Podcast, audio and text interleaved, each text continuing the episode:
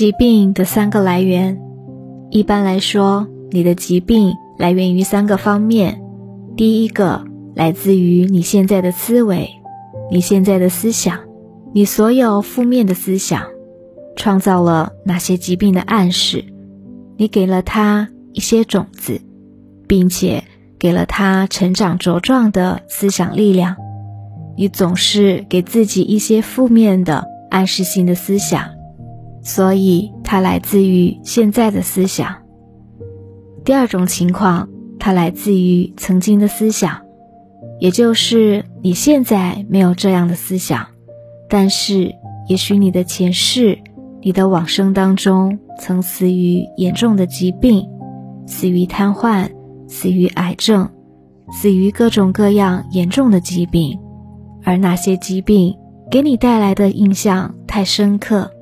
也许那个疾病拖了你很久，一两年甚至更久。有些病人瘫痪在床上十年，所以那个印象深深的进入了你的潜意识，以至于这个意识会随着转世，仍然潜藏在你的深处。印加的脉轮体系里面提到，所有疾病的前世疾病。印象都潜藏于你的第八个脉轮里，也就是你头顶上方的第八个脉轮。头顶上方超过第七个，还有第八个。这个印加文明里面提到，第八个脉轮是印象的储存库，尤其是关于各种各样深刻的印象，它非常擅长于储存你各种各样的极为深刻的印象。当然包括这些深刻的记忆，这个疾病的印象。所以很多人由于这个印象，甚至在转世的时候，在娘胎里的时候，他就会感觉手脚不好，因为他有可能死于常年的瘫痪。所以这个孩子也许生下来的时候手脚就不灵活。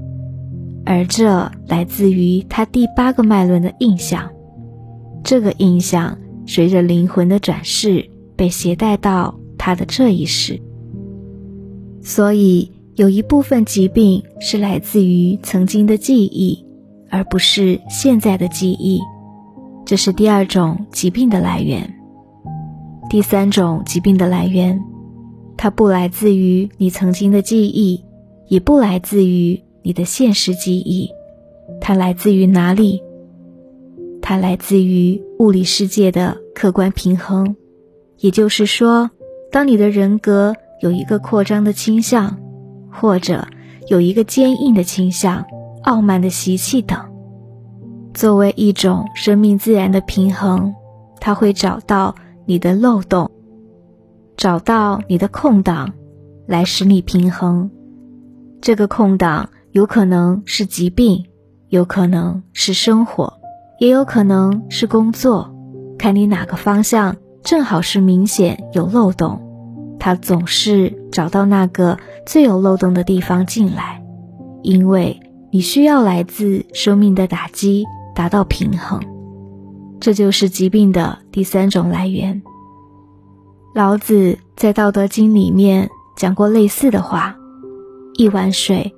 你不能倒得太满，太满的话，它就要溢出来。当事情成功的时候，你要退下来，功成身退，天之道也。为什么？当你功成的时候，你的水就装满了。你如果不主动的后退，退下来，那么就有力量让你退下来。这是出于自然的平衡。你达到顶峰了。你必须向后退，否则你就会摔下去，你就会从顶峰的悬崖笔直的落下去。我记得以前举过类似的例子。为什么比尔盖茨会捐献全部的财产？如果他不这么捐献，如果他不在有生之年做出这样的承诺？极有可能他会被疾病突然击倒，因为他已经来到了一个顶峰。他几乎成为了全世界的标杆，他达到了顶峰的顶峰。如果他再不做出一些事，他极有可能被生命的力量击倒。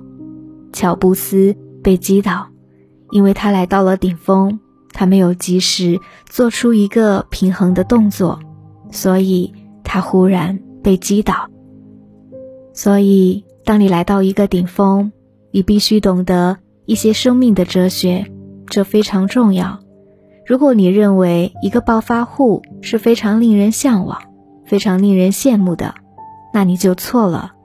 一个人猛然间爆发的话，也意味着一定有一个力量在等着他了，一定有一个毁灭性的力量在等着他，所以这是来自生命的平衡作用。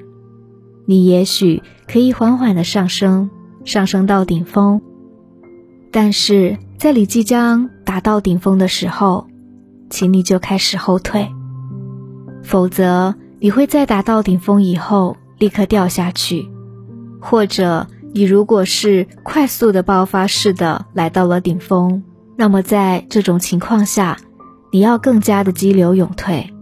你会看到有一个奇怪的现象，你去搜索一下曾经的神童，从解放以来到现在这么长时间以来，所有的神童几乎没有一个是功成名就的。